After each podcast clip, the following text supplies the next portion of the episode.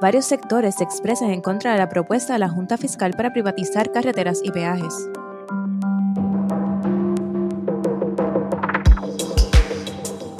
Tétrico el panorama de contagios de COVID-19 en la isla. Tribunal desestima demanda del proyecto de unidad sobre educación con perspectiva de género. Desde el Pocillo, soy Víctor Emanuel Ramos Rosado.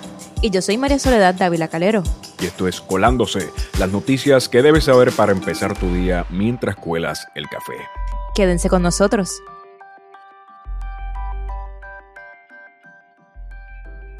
Mientras la Junta de Control Fiscal celebró un posible acuerdo para reestructurar la deuda de 6 mil millones de la Autoridad de Carreteras y Transportación, o ACT, varios sectores han levantado la voz de alerta sobre las condiciones del acuerdo.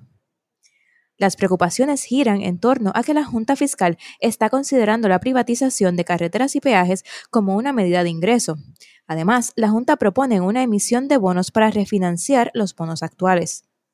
Ángel Pinto, presidente del capítulo de la ACT de la Unión Prosol Utier, expresó preocupación de que el interés de estas emisiones tienen un resultado de aumentar en realidad la deuda.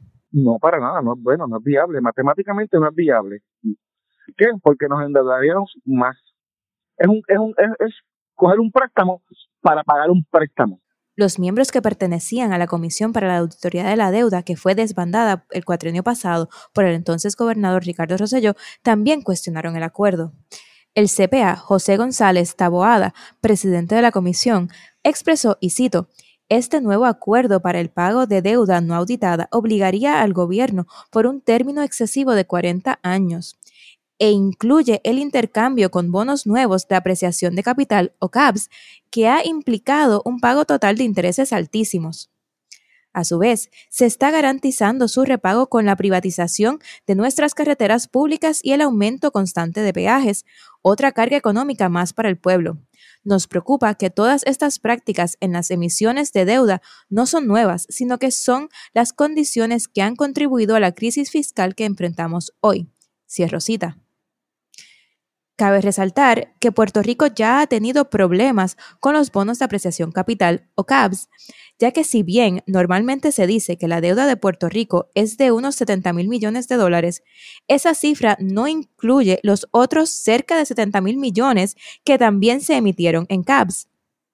La particularidad de estos bonos es que no tienen anualidad, sino que se hace un solo pago una vez vence el término. En el interín, el bono está acumulando intereses, los cuales también tienden a ser más altos que los bonos regulares. Pinto, por su parte, también expresó preocupación sobre si se privatizan los peajes, de dónde la ACT recaudaría ingresos para pagar el mantenimiento de las carreteras. El líder sindical cuestionó el por qué la Junta mira la privatización sin antes mirar malgastos de dinero de la autoridad que ya están dándose por contrataciones. Cabe señalar también que la autoridad de carreteras ha recibido aproximadamente en los, en los pasados tres años cerca de un billón de dólares para la repavimentación, la reparación de las vías públicas del país. No obstante, la agencia lo que ha hecho con ese dinero, que ahí entendemos y señalamos que por qué entonces la Junta de Control Fiscal no ha, no ha entrado a fiscalizar y a auscultar los contratos que ejerce la agencia porque se está pagando la falta sobre eso.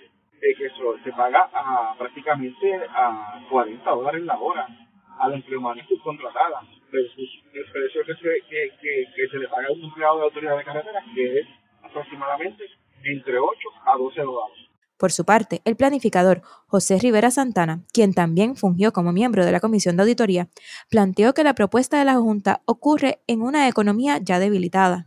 Rivera Santana dijo, y cito, la Junta sigue añadiendo más cargas económicas al pueblo de Puerto Rico, junto a la venta y la privatización de sus activos públicos más importantes. Ahora son las carreteras que todavía estamos esperando sean reparadas luego del paso de dos huracanes y terremotos. Una propuesta de aumento constante en los peajes que no son para la reparación de las carreteras, sino para el pago de una deuda sin auditar. Cierro cita. Por su parte, Pinto aseguró que están en plan de combatir esta propuesta económicamente no es viable y si, la autoridad de carreteras y la secretaria Eileen Vega decide privatizar la autoridad de carreteras, nosotros nos vamos a la calle. Sumamente interesante, una vez más, viendo el planteamiento de privatización por parte de la Junta de Control Fiscal y la oposición eh, que se presenta a estos esfuerzos de parte de sectores eh, ciudadanos. Eh, interesantemente, nosotros hace aproximadamente un año habíamos trabajado un episodio de El Pocillo, nuestro podcast eh, regular sobre el tema ideológico que envuelve eh, la Junta de Control Fiscal. Eh, recomiendo a todos nuestros escuchas que si tienen un momentito, ¿verdad? Puedan separarlo y, irlo a escuchar, porque entramos un poco en el detalle, ¿no? De, de estas implicaciones ideológicas de lo que representa la Junta de Control Fiscal, esta agenda de privatización. y aquí y a otro episodio, eh, el de energía eléctrica, aquí también eh, se resalta el problema de los intereses, porque la Junta habla mucho de, mira todo lo que estamos recortando del principal. Sí, pero ¿cuántos intereses le estamos dejando? Y la verdad es que el, punto el, eh, de venta, el gancho que tienen los bonos de apreciación capital es precisamente que van a estar cogiendo intereses por 40 años y que entonces el pago que tienes que hacer al final pues es monumental. Eh, y, yo creo que, lo que hemos visto es que, Puerto Rico ya no, no, aguanta más austeridad, o sea, ya, ya, los sistemas no están funcionando, las carreteras no son transitables, la Universidad de Puerto Rico perdió eh, la acreditación para uno de sus programas, las agencias no están pudiendo dar servicio. Yo creo que ya estamos en un punto crítico donde hay que auditar la deuda y hay que repensar eh, eh, cómo son estas estrategias de, de austeridad.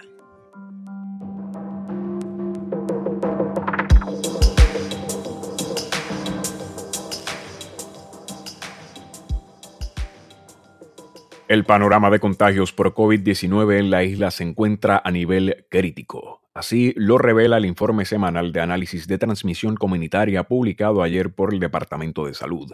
De acuerdo a los parámetros establecidos por el sistema de alerta de Puerto Rico, los indicadores señalan que la situación está en nivel rojo de riesgo crítico, con 64 de 78 municipios en nivel de transmisión alta.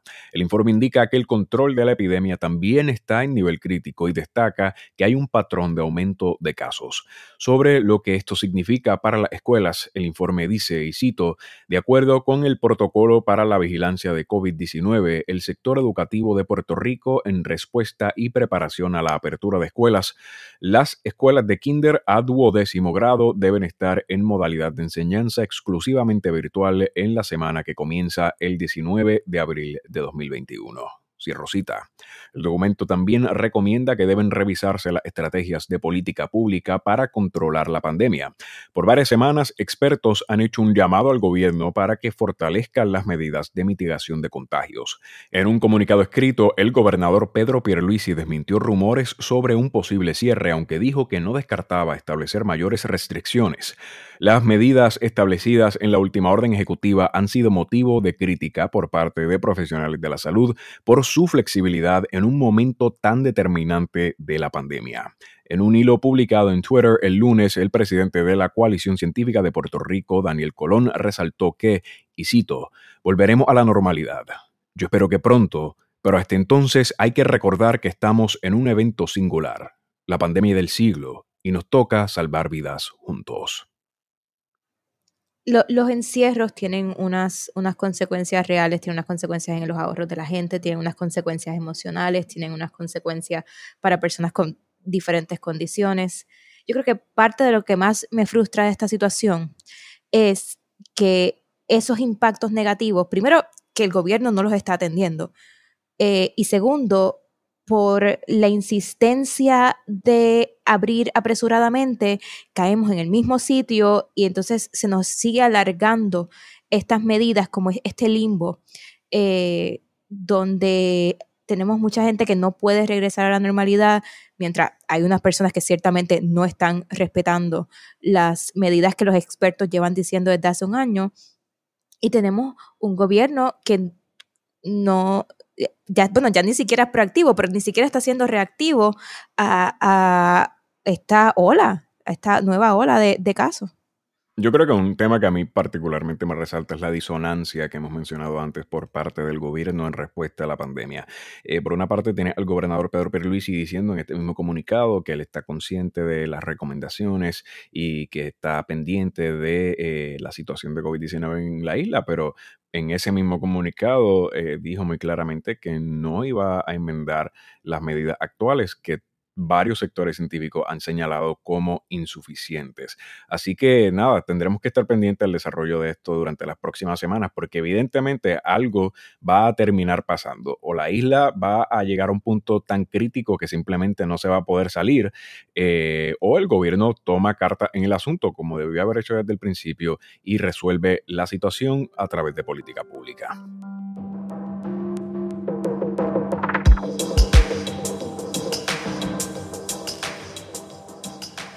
El juez Anthony Cuevas desestimó la demanda de las legisladoras del proyecto de Dignidad Joan Rodríguez Bebe y Lisi Burgos, que buscaba declarar inconstitucional la Orden Ejecutiva OE 2021-13 que establece el estado de emergencia por violencia de género, así como la Orden Ejecutiva OE 2020-78 que establece como prioritaria la violencia de género.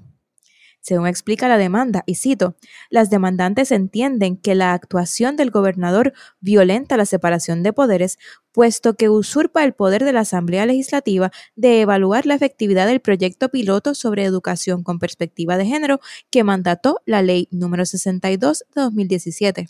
Cierro cita. Sin embargo, el tribunal determinó que las legisladoras no tenían una legitimación activa y que no han sufrido un daño ni se ha menoscabado sus prerrogativas como legisladoras. Cabe explicar también el formato de las órdenes ejecutivas. Estas comienzan con los por cuantos. Estos son la explicación de la situación, pero no son vinculantes.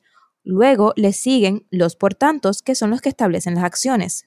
Si bien la Orden Ejecutiva 13, firmada por el gobernador Pedro Pierluisi, dice que están comprometidos con la educación con perspectiva de género, es en la sección de por cuántos, no en la sección de por tantos, en la cual no se dice nada directo sobre el tema. La sentencia del juez Cuevas también reconoce deficiencias del Departamento de Educación en informar cuál, si alguno, ha sido el progreso del programa piloto de educación con perspectiva de género. La sentencia lee, y cito, el Departamento de Educación no ha provisto evidencia del uso de los fondos legislativos asignados para el desarrollo de dicho proyecto piloto ni la efectividad de estos. Cierro cita. La sentencia resalta que el Departamento de Educación no ha entregado los informes de progreso correspondientes ni las evaluaciones. Además, resalta que la secretaria de Educación, Elba Aponte, todavía no ha entregado los documentos relacionados a este plan piloto que le solicitaron en la vista de interpelación hace más de dos meses. Un duro golpe a la agenda de política pública del proyecto Dignidad. Esto estaba alto en su lista de eh, acciones políticas, ¿no? Ellos siempre han estado muy claros de que se oponen a la educación con perspectiva de género y eh, una de las primeras acciones que, tomaron al entrar a, la legislatura este año fue... Eh, ¿verdad?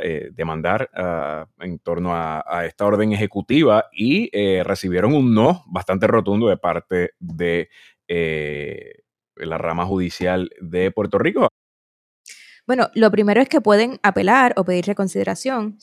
Eh, y la realidad es que yo creo que parte del problema es que estaban como eh, estirando el chicle un poco porque es que la orden ejecutiva de Pierre Luisi no trabaja el tema de educación con perspectiva de género.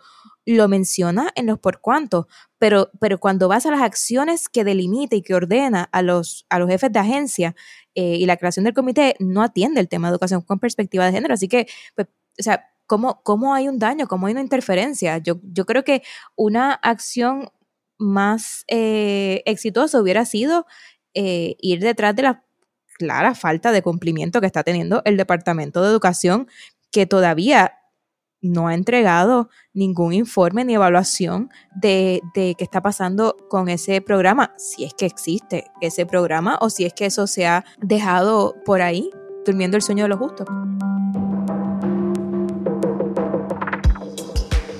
Y aquí otras noticias que deben saber para el día de hoy. Ayer el Comité de Recursos Naturales de la Cámara de Representantes de los Estados Unidos sostuvo vistas públicas sobre los proyectos de estatus de Puerto Rico. El gobernador Pedro Pierluisi reiteró su apoyo al proyecto HR 1522 que busca la admisión de Puerto Rico como Estado. La senadora María de Lourdes Santiago y el presidente de la Cámara, Rafael Hernández, por su parte, presentaron su apoyo al proyecto HR 2070 de la autoría de Nidia Velázquez y Alexandria Ocasio, que busca un proceso de autodeterminación nuevo a través de una asamblea constitucional de estatus. El presidente del comité, Raúl Grijalva, dijo que ambos proyectos serán enviados al Departamento de Justicia Federal para su evaluación y recomendación del mejor proceso a seguir. Y en una decisión unánime, la Junta de Control Fiscal determinó no aprobar cambios en el presupuesto para financiar la elección especial de los cabilderos de la estadidad. Así lo notificaron en una carta enviada al gobierno de Puerto Rico en el día de ayer. La misiva describe que existe un desacuerdo entre el gobernador y la legislatura en cuanto a la asignación de fondos para esta elección y determina que el presupuesto original permanecerá sin revisiones. Adicionalmente, la Junta concedió una extensión de tiempo para el plan fiscal de la Autoridad de Energía Eléctrica, que también fue comunicada en una carta en el día de ayer. Muchas gracias por acompañarnos. Eso es todo por este fin de semana y esperamos que se unan también el lunes a nosotros para guiarles por las noticias más importantes que deben conocer para empezar el día. Pueden suscribirse a nuestro Patreon a través de patreon.com slash el y ayudarnos a mantener estos espacios de periodismo independiente vivos con su contribución. Mi nombre es María Soledad Dávila Calero. Y yo soy Víctor Emanuel Ramos Rosado. Esto fue Colándose. Buen fin de semana.